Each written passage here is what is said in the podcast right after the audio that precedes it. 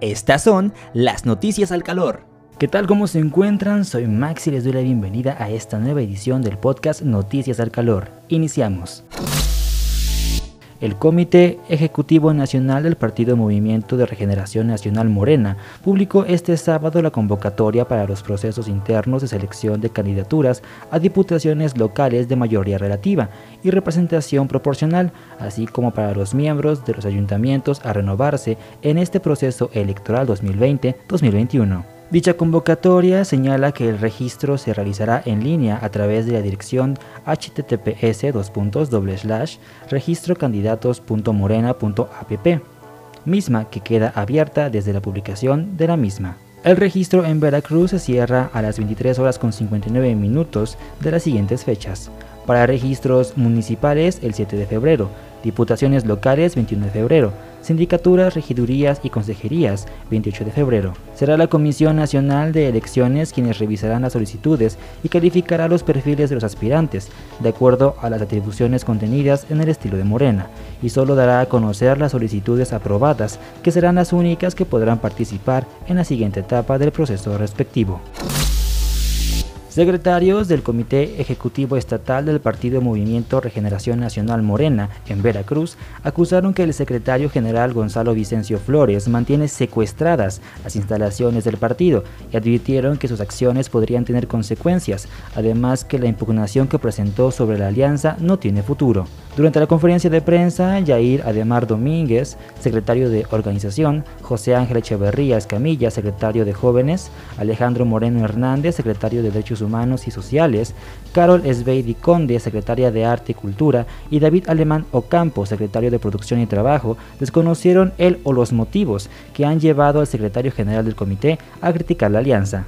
El convenio de coalición también fue firmado por parte del Partido del Trabajo PT con Ramón Díaz Ávila, comisionado político nacional en Veracruz, y del Partido Verde Ecologista de México, Carlos Marcelo Ruiz Sánchez, dirigente estatal del partido en Veracruz. De igual manera, informaron que el día de ayer viernes, el Comité Ejecutivo Nacional nombró a Óscar Cantón como el delegado nacional del sureste, y con él se coordinarán para las labores aliancistas y del proceso electoral 2020-2021. Por medio de cinco recomendaciones, la Comisión Estatal de Derechos Humanos determinó una falta de exhaustividad de la Fiscalía General del Estado de Veracruz para investigar desapariciones de personas. La Defensoría recalca dicha falta de diligencia en las recomendaciones con números 182, 181, 179, 178 y 175, todas del ejercicio 2020, pero por hechos ocurridos en 2013, 2014, 2015 en dos casos y 2012 respectivamente. En su análisis, la Comisión Estatal de Derechos Humanos sostiene que violentó el derecho de las víctimas o de las personas ofendidas al incurrir en la omisión de investigación con la debida diligencia las desapariciones de personas.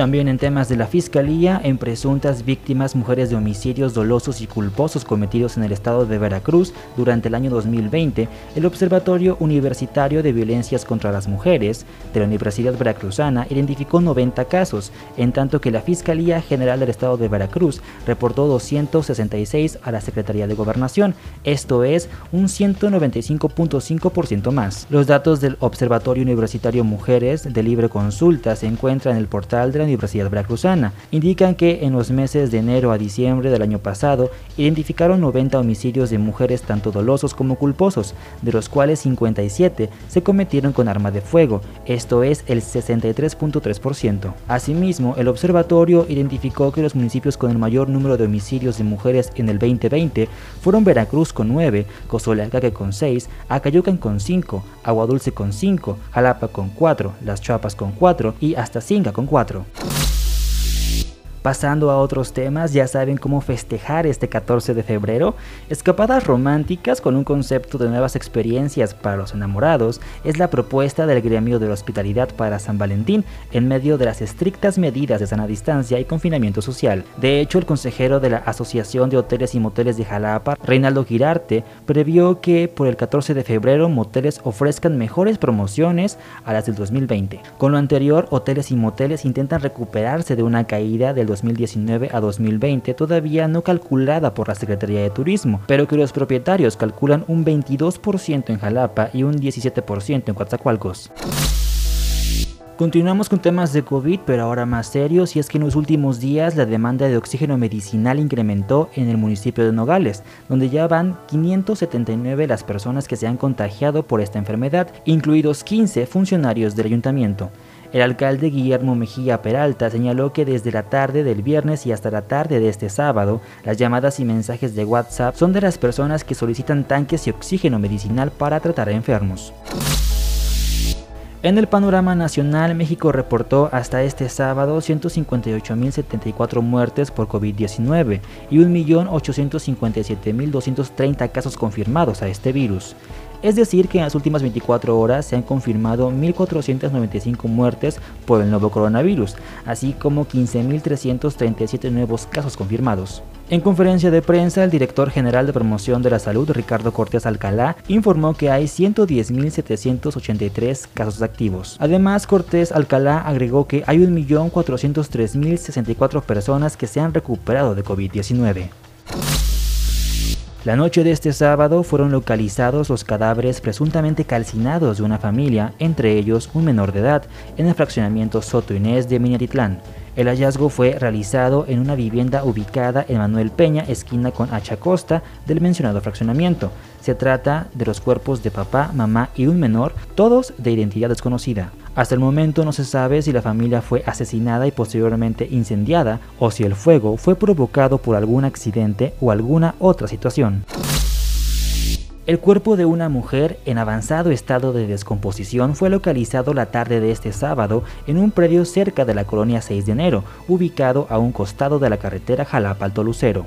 El cuerpo fue encontrado, según se informó, por un campesino que mientras caminaba se encontró con rastros de cabello en un camino ubicado a unos metros del rancho El Dólar y más adelante con el cuerpo entre la maleza. El trabajador dio aviso a la agente municipal de Chiltoyac, quienes pidieron ayuda a la policía y se trasladó al lugar del El cuerpo que corresponde a una mujer se encontraba con aparentes marcas de violencia y en estado de descomposición, por lo que se informó al personal de la Fiscalía General del Estado de Veracruz para que realizara las diligencias correspondientes.